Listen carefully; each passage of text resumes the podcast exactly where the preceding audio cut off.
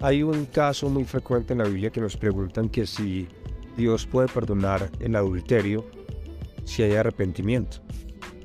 Claro que sí. Dice la palabra que según sensación de la Biblia, el adulterio es considerado un pecado grave ante los ojos de Dios y tiene consecuencias tanto en la vida terrenal como en la eterna. Sin embargo, la Biblia tiene, que nos enseña más bien, que Dios es misericordioso, misericordioso y perdona nuestros pecados, eh, que se arrepienten sinceramente de sus pecados y se vuelven a Él. En el libro de 1 Juan 1.9 se nos dice que si confesamos nuestros pecados, Él es fiel y justo para perdonar nuestros pecados y limpiarnos de toda maldad. Esto significa que si alguien se arrepiente sinceramente de su adulterio y confiesa su pecado a Dios, Él es capaz de perdonarnos y limpiarnos de toda culpa. Sin embargo, es importante tener en cuenta que el perdón de Dios no significa que no haya consecuencias terrenales por nuestros pecados. En el caso del adulterio, esto puede incluir el dolor, la ruptura de las relaciones, la pérdida de confianza y el daño emocional a largo plazo. En resumen, el adulterio es un pecado grave, pero el arrepentimiento sincero y la confesión a Dios puede llevar a la misericordia y al perdón divino.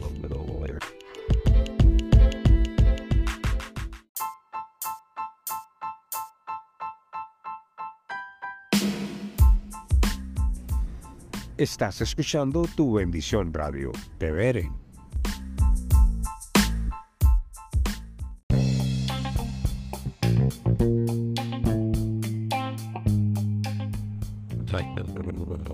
¿Qué es la blasfemia contra el Espíritu Santo? Es un pecado mencionado en la Biblia que se encuentra en Mateo 12, 31, Lucas 3, 28 al 30 y en Lucas 12, 10.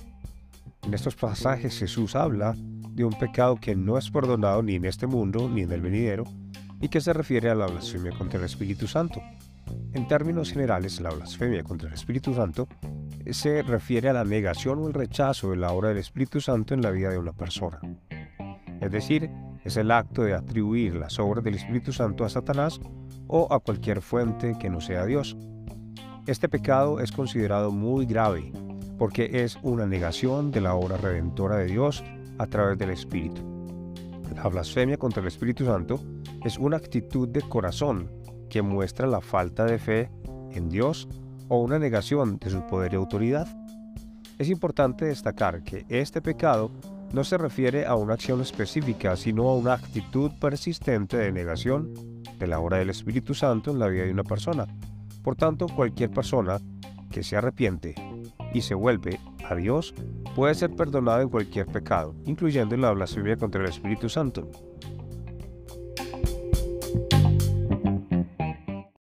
Hay temas bastante interesantes aquí en Tu Bendición Radio. Uno de ellos es si es posible perder la salvación. La cuestión de si es posible perder la salvación es un tema muy controvertido en el cristianismo.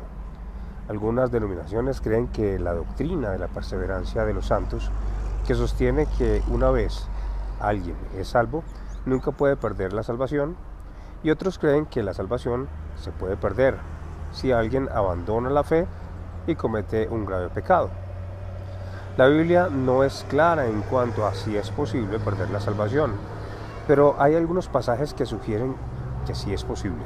Por ejemplo, en Hebreos 6, del 4 al 6, nos dice, porque es imposible renovar otra vez para arrepentimiento a los que alguna vez fueron iluminados y gustaron del don celestial y fueron hechos partícipes del Espíritu Santo y utilizaron y gustaron de la buena palabra de Dios y de los poderes del siglo venidero y recayeron. Sean otra vez renovados para arrepentimiento, crucificando de nuevo para sí mismos al Hijo de Dios y expiándolo a vituperio. También hay otros pasajes que hablan de la necesidad de perseverar en la fe y de no apartarse de ella. Por ejemplo, en Hebreos 10, 26 y 27, que nos dice que porque si pecaremos voluntariamente después de haber recibido el conocimiento de la verdad, ya no queda más sacrificio por los pecados, sino una horrenda expectación de juicio y de hervor de fuego que ha de devorar a los adversarios. En resumen, aunque la cuestión de si es posible perder la salvación es controvertida, hay algunos pasajes de la Biblia que sugieren que sí es posible. Es importante para cada creyente reflexionar sobre su propia fe y buscar la dirección de Dios en este asunto.